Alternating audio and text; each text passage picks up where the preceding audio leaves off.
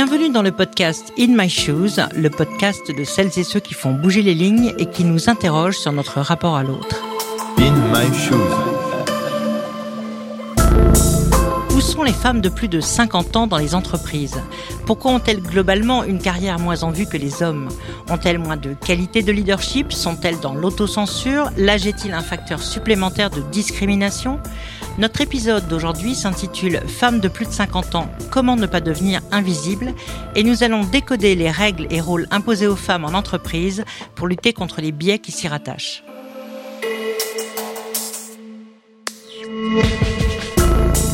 L'utilisation des stéréotypes de genre est là aussi pour décourager et faire en sorte que l'on sorte de la compétition, qu'on laisse la place aux autres. C'est Gisèle Ziglac qui nous accompagne aujourd'hui pour décrypter et défricher le sujet. Docteur de philosophie politique et éthique appliquée, elle est également la fondatrice et directrice générale de WLC Partners, un cabinet expert en mentoring et leadership, diversité et réseau. Elle y accompagne la transformation des organisations et le développement de leurs collaborateurs. Gisèle Ziglac est aussi l'auteur du livre Subversive, paru en mars cette année chez Payot. Gisèle, bonjour. Bonjour.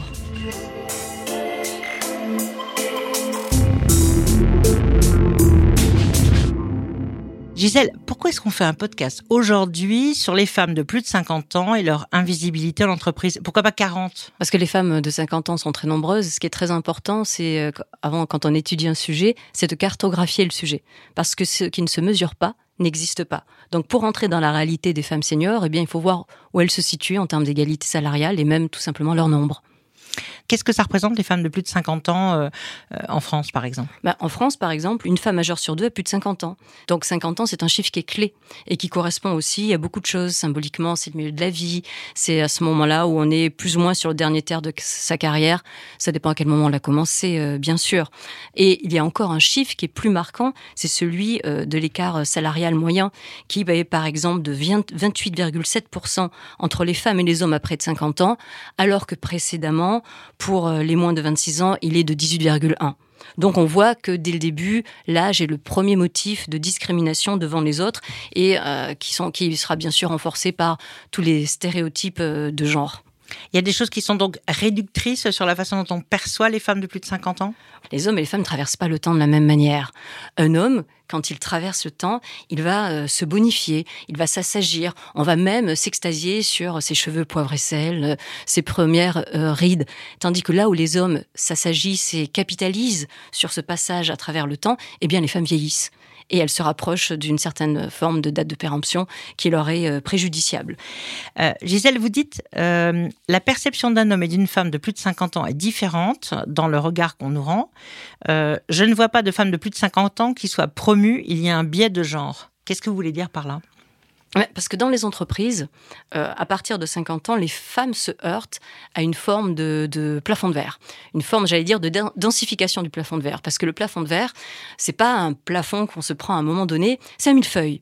Un millefeuille, c'est-à-dire, c'est vrai, bon, c'est une, analogie avec la pâtisserie, mais c'est très important. Qu'on aime ou pas le millefeuille, le millefeuille, cette image est importante parce que ce sont toutes ces, fines couches euh, par transparence, tous ces mots qui correspondent à tous ces moments dans sa vie euh, de femme et dans sa carrière auxquels on n'a pas osé, pas osé dire non, pas osé euh, exprimer son ambition, pas osé faire valoir sa propre valeur, pas osé changer de poste, pas osé demander une augmentation, pas osé demander une mobilité pas osé euh, monnayer sa valeur, aller vers une nouvelle voie. Et toutes les fois, on n'a pas osé dire non à ses collègues, à sa hiérarchie. Quand on a prêté spontanément, sans génie aux autres, sans en oubliant de mettre son propre copyright, eh bien, tous ces moments où on n'a rien réclamé, on s'est laissé dépouiller, sont comme des fines couches. Et à 50 ans, elles se solidifient et on se prend à ce moment-là le plafond de verre.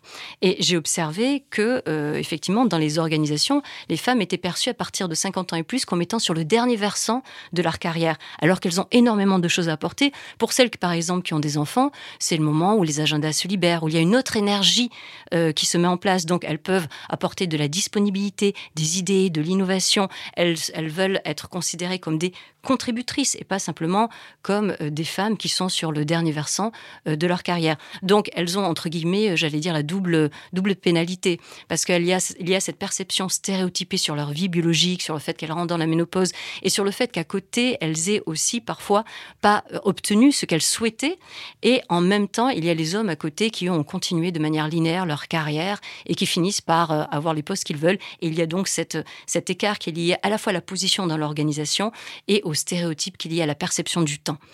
Euh, c'est-à-dire qu'il y a euh, des éléments de discrimination qui sont liés tout simplement à la façon dont on conçoit la carrière.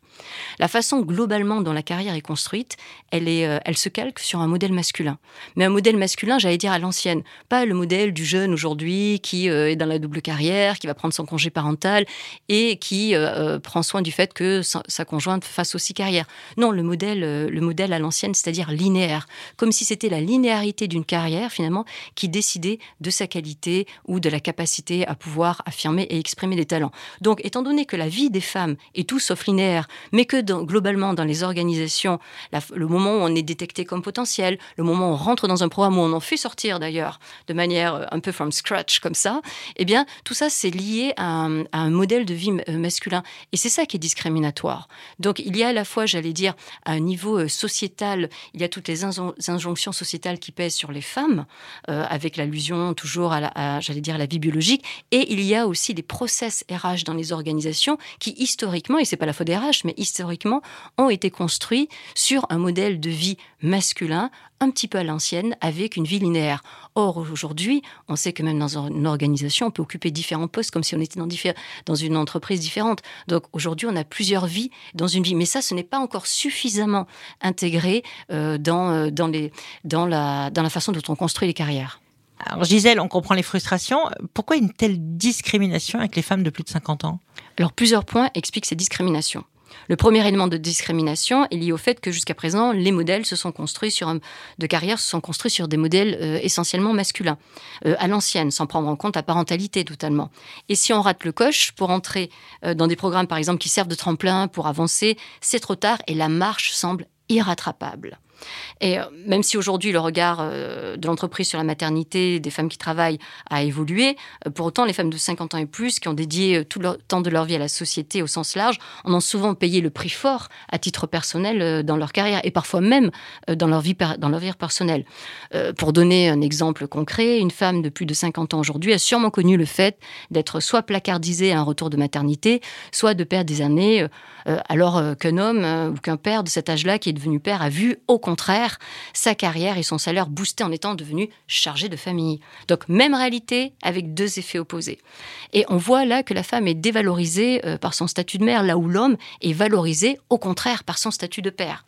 Et si la carrière des femmes n'est pas toujours linéaire, ça ne signifie pas qu'elles n'ont pas contribué ou ont développé des expertises très fortes. La linéarité, c'est très important de le garder à l'esprit, ne définit pas la qualité, ni le moment même où on est censé être reconnu à la fois dans son potentiel ou dans ses talents plus tardivement.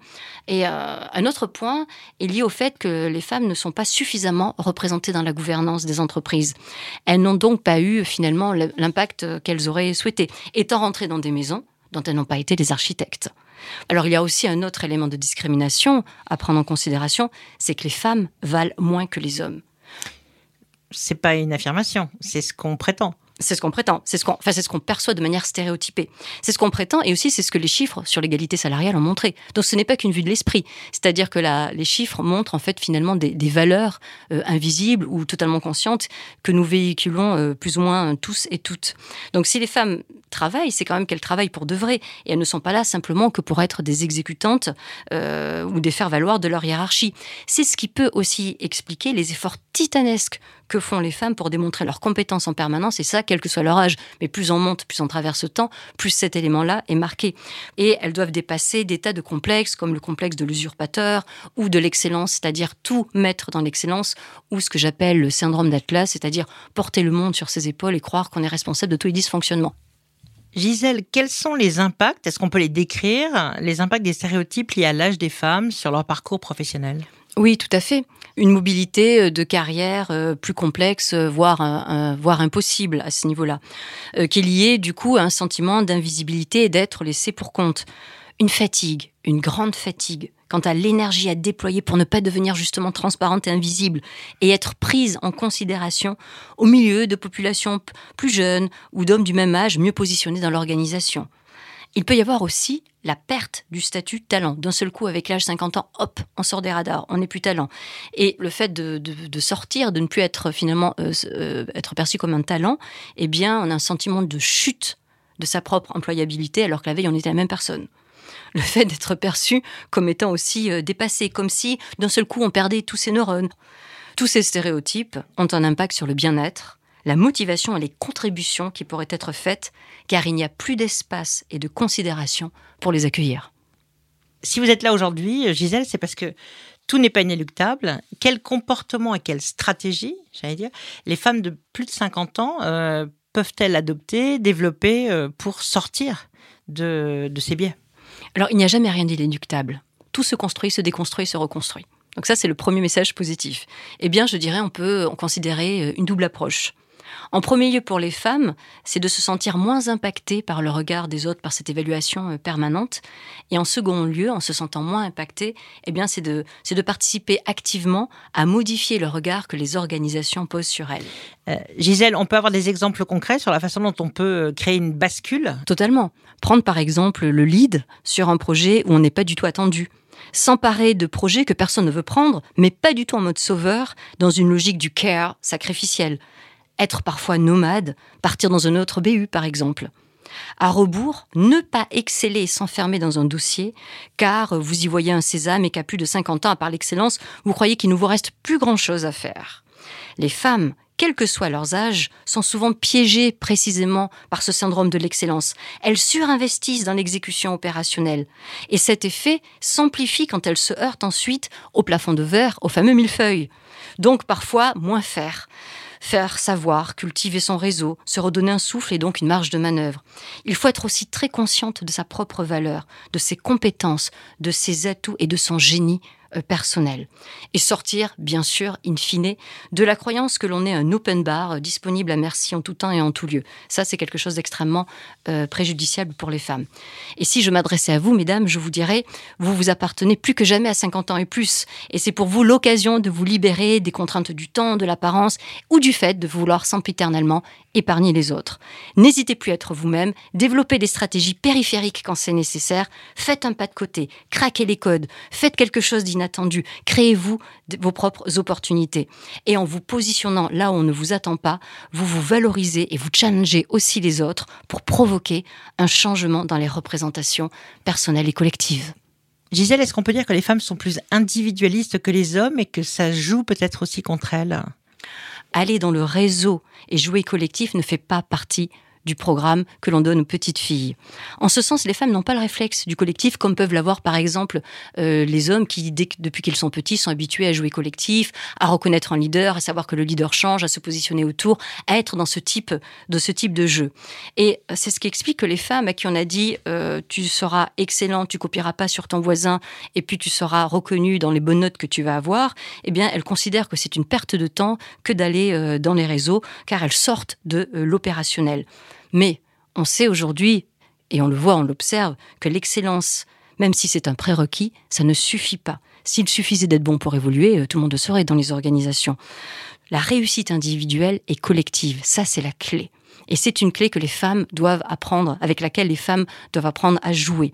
Le réseau, en ce sens-là, est absolument vital. Il est essentiel de prendre le temps de se construire un réseau, parce que ce n'est pas au moment où on en a besoin qu'il faut le construire. C'est trop tard. C'est dans les réseaux que les opportunités apparaissent, les informations circulent.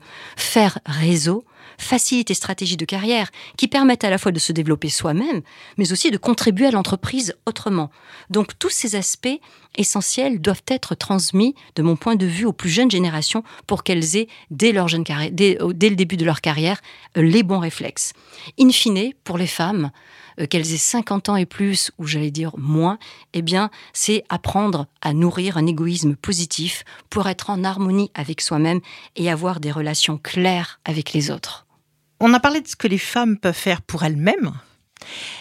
Est-ce qu'on a des pistes de solutions sur ce que les entreprises pourraient faire, pourraient exploiter pour, euh, pour faciliter les choses? Absolument. Euh, aujourd'hui, pour les femmes seniors en place, euh, il faudrait par exemple prévoir des revues RH consacrées à cette population particulière et euh, instaurer un travail d'équité à tous les niveaux. par exemple, un accès à la formation sans discrimination d'âge, un développement des compétences digitales ou une détection des talents à ce moment-là. Euh, questionner aussi les modèles de leadership et les critères d'évaluation de la performance, car il y a toujours des biais cognitifs issus de nos cultures stéréotypées qui vont se faufiler un peu partout et c'est très important de les démasquer.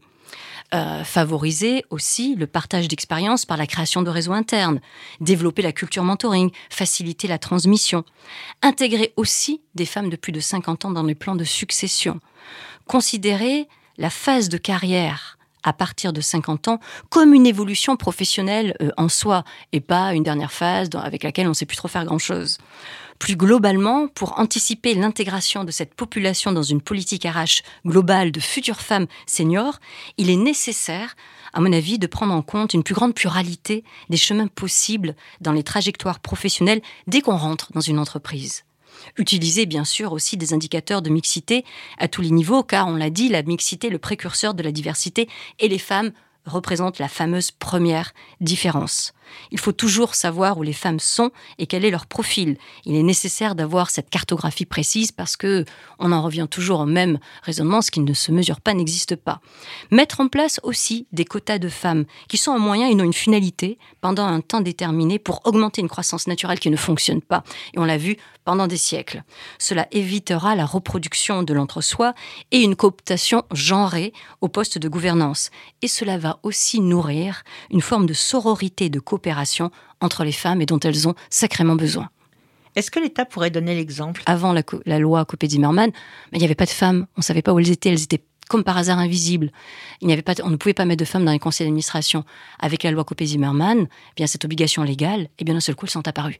Avant, elles n'existaient pas. Avec la loi, elles apparaissent. Ça va être la même chose pour mettre des femmes dans les, dans les CODIR et dans les COMEX. Pour conclure, euh, historiquement, il, y a eu une sorte de pseudo-rapport de force entre les hommes et les femmes qui viennent de ce que moi j'ai appelé en tant que philosophe le rap civilisationnel. C'est-à-dire le fait que les hommes ont mis la main mise, tout ce qui n'est pas codé par les gènes, ce que j'appelle l'extra-biologique, le politique, la culture, les législations, les institutions, les arts, parfois même jusqu'à la religion. Euh, et donc, ils nous ont expliqué qui nous étions et comment on devait se comporter en tant que femmes, c'est-à-dire euh, ils nous ont donné la définition de notre propre humanité en nous disant que notre domestication finalement c'était de la civilisation. Alors ça c'est un phénomène de construction au cours de la civilisation occidentale et on voit même des formes de dévaluation du féminin ne serait-ce qu'au temps de la préhistoire. Donc cela va loin cette construction-là, cette dévalorisation euh, systématique du féminin au profit euh, du masculin. Mais ça, c'est un, c'est une construction. C'est une construction et qui d'ailleurs euh, dessert autant les hommes que les femmes. Parce que tant qu'on est dans cette, dans ce rapport euh, de force imaginaire et qui n'est que construit entre les hommes et les femmes, il y a cette hiérarchie, il y a cette, cette je veux dire, compétition presque d'essence par essence entre les hommes et la femme, mais ça, ça n'existe pas en réalité. On n'a pas besoin de ça. Et je crois qu'il faut aller vers une, faut changer un petit peu ces paradigmes-là, sortir de ce rapport de force imaginaire et construit qui a été au profit des hommes vis-à-vis des femmes, et que les femmes et les hommes finalement construisent ensemble une autre société, une, une société, j'allais dire, plus humaniste, plus universelle, plus inclusive, où la différence individuelle sera un atout et elle sera minorée en termes de stéréotypes. Alors Gisèle, qu'est-ce qu'on vous souhaite aujourd'hui? De participer à l'aventure.